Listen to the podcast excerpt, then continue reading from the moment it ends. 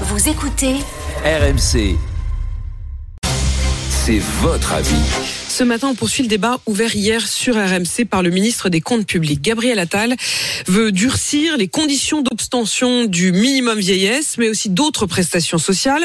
Aujourd'hui, la règle, c'est qu'il faut vivre six mois par an minimum en France pour pouvoir bénéficier du minimum vieillesse. Eh bien, Gabriel Attal veut augmenter ce délai à neuf mois, quitte à regarder les fichiers des compagnies aériennes pour pouvoir vérifier que celui qui touche les prestations vit bien neuf mois en France. Une annonce qui cible les Français repartis vivre dans leur pays d'origine.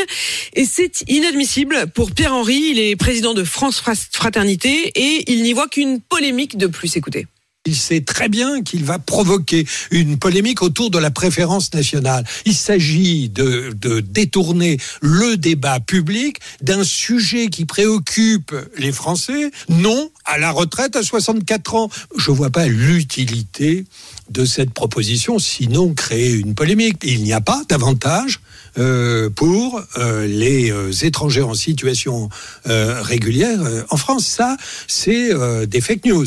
Donc ça n'a aucun sens cibler, cibler ceux qui touchent euh, les minimums, les prestations sociales, aller carrément fliquer, hein, il faut le dire, euh, jusque dans les billets d'avion pour vérifier effectivement euh, qu'ils sont six mois et demain neuf mois sur le, le sol français. Est-ce que vous estimez que ça doit être la priorité? Comment est-ce que vous avez vécu cette annonce de Gabriel Attal? On en parle avec vous tous au 32 16. Il y a qui nous appelle depuis la Loire. Bonjour Akan. Bonjour. À Cannes, vous vouliez témoigner ce matin parce que euh, votre mère a 78 ans. Vous, vous êtes routier euh, en France. Votre mère a 78 ans.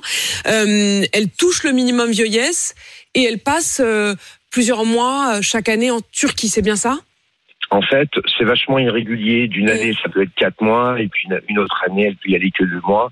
Mmh. Euh, là où je trouve que c'est complètement aberrant, c'est facile de pouvoir toujours taper sur les gens euh, qui ont courbé les chines toute leur vie. En l'occurrence, c'est le cas de mes parents. Mon papa est décédé, moi maintenant, ça fait 12 ans. Il a travaillé pendant 46 ans dans la maçonnerie. Elle touche une petite pension de reconversion. Euh, et à savoir qu'à 78 ans, on est quatre enfants on vit tous chacun de notre côté, bien sûr qu'on est toujours solidaire avec notre maman.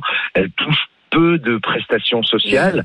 Mais le peu qu'elle touche, bien sûr, euh, ça lui permet de vivre, payer ses factures, son loyer, son électricité, tout ce qui, tout ce qui s'ensuit, quoi. Et là où je trouve que c'est honteux, c'est de cibler euh, toujours la même catégorie de gens, des gens qui, pour la France, ont travaillé. Mon papa est arrivé dans les années 70, où à l'époque c'était compliqué de trouver de la main d'œuvre, euh, surtout dans les métiers qui étaient durs.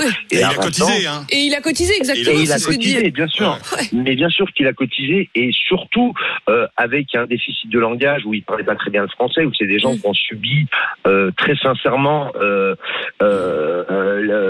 le qu'on subit un peu du fait de ne pas savoir parler le français, ils ont fait que subir toute leur vie et courber les chines. Et il s'avère là où je trouve que c'est honteux, c'est des gens qui ont besoin de se ressourcer quelque temps dans leur pays parce qu'ils ont encore de, la famille, moi mes oncles, mes tantes, ou, tout simplement pour pouvoir se ressourcer. Nous on travaille tous chez nous, on paye des impôts, on contribue. Et, là où les, quatre enfants, vous vivez en France, euh, à Cannes? Exactement. Il n'y a que mon grand frère qui est arrivé, qui avait trois mois, euh, mon frère est prof, ma sœur est prof, mon autre sœur est cadre dans le médical. Moi, je suis routier. On travaille tous, on paye des impôts. Je pense qu'on est relativement bien intégrés et on fait tout, tout pour être. Euh, euh vous, vous, êtes senti, vous vous êtes senti ciblé en fait quand vous entendez effectivement les propos de Gabriel Attal. C'est vrai que quand vous dites euh, c'est toujours les mêmes, c'est-à-dire qu'au fond sur ces questions de fraude, alors là, Manu, j'ai besoin aussi de votre éclairage, c'est que quand on parle des, des, des fraudes fiscales. Pourquoi, pourquoi cibler ceux qui touchent, comme la mère d'Akan, des petites des toutes petites pensions, des petits minimums, euh, alors qu'en effet, euh, des fraudeurs, j'imagine qu'il y en a euh, parmi ceux qui fraudent sur des plus gros montants, quoi. En plus, ce non Ce qui est toujours gênant, c'est de s'attaquer effectivement. Restez avec nous, restez avec nous. C'est de mettre en avant des problèmes qui, sur le plan financier, sont infinitésimaux. Alors mm. bon, oui, il y a des cas, mais simplement déjà la fraude, la fraude, sociale, par mm. les, les familles, par les salariés, mm. c'est quelques milliards. En gros, l'essentiel de la fraude sociale, et je parle même pas de la fraude fiscale, l'essentiel de la fraude sociale, c'est des entreprises euh, qui ne déclarent pas euh, mm. finalement leurs salariés, c'est le travail au noir. Donc là, on est déjà sur des petits montants de l'ordre de 2 euh, de 2 de, 3 milliards. Oui, parce que le relent qu'il y a derrière ça, c'est quand même les immigrés qui viennent profiter de l'argent des Français alors que je rappelle qu'il y a un phénomène considérable qui s'est développé depuis 20 ans avec les petites retraites, ce sont les Français mm. euh, qui vont habiter à l'étranger. Il y a eu ce phénomène, euh, notamment en Afrique du Nord. Il y a énormément de Français qui ont acheté des biens. Regardez le succès, par exemple, des salons immobiliers sur euh, tout le Maghreb, etc. Après, ça a été le Portugal parce que ils n'ont pas le choix pour défendre leur pouvoir d'achat. Moi, j'en ai rencontré en Espagne cet été qui sont partis habiter à Valence parce que c'est deux fois moins cher euh, de se loger, etc., etc. À Cannes, à Cannes, vous disiez euh, que votre et mère. C'est des gens qui ont travaillé en France et qui en France. Et, à Cannes, c'est le profil de votre mère qui euh, était en, en France. Votre père a bossé, elle a eu ses quatre enfants en France, euh, elle, elle va euh, plusieurs euh, fois par an ou une fois un peu longtemps pour aller voir ses frères et sœurs, ses neveux, ses nièces en Turquie.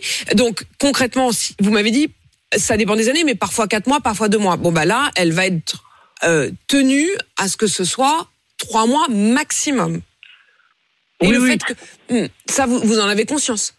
Oui, oui, j'en ai absolument conscience. Ce que je veux dire par là, au-delà de vouloir, au-delà de se sentir concerné, parce que moi, il me reste plus que ma maman. Hein, euh, voilà, je trouve ça désolant de de de, de pouvoir. Qui est ce Roland, qui est ce Roland derrière en fait, hein, parce que je veux dire, Emmanuel, il a dit des choses. Moi, Gabriel Attal, vous savez, moi, je suis apolitique.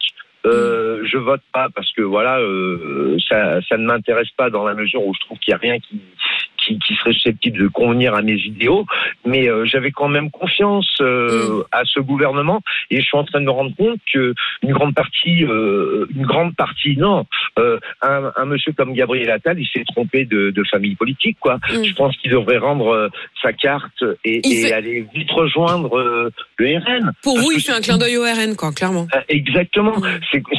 C'est complètement catastrophique. Ça va vraiment de mal en pis à tous les niveaux dans ce pays et, et euh, c'est toujours facile de euh, pouvoir. c'est toujours facile de pouvoir s'en prendre à des minorités concernant, euh, on va dire, des, des, des, de l'argent que le gouvernement sort, mais vraiment de façon infime. Après, il est toujours plus facile de taper sur des gens qui, à la rigueur, ont des difficultés de compréhension des textes mm. de loi, de tout ce qui s'ensuit, que d'aller s'en prendre à des grands ponts ou je Là, il y, aura, il y aura une fragilité quand vous quand vous parlez de, de vos parents. On a l'impression même de les de les de les connaître. Enfin, je veux dire quand vous nous parlez aussi des difficultés qu'a connu votre père, qu'a connu votre mère.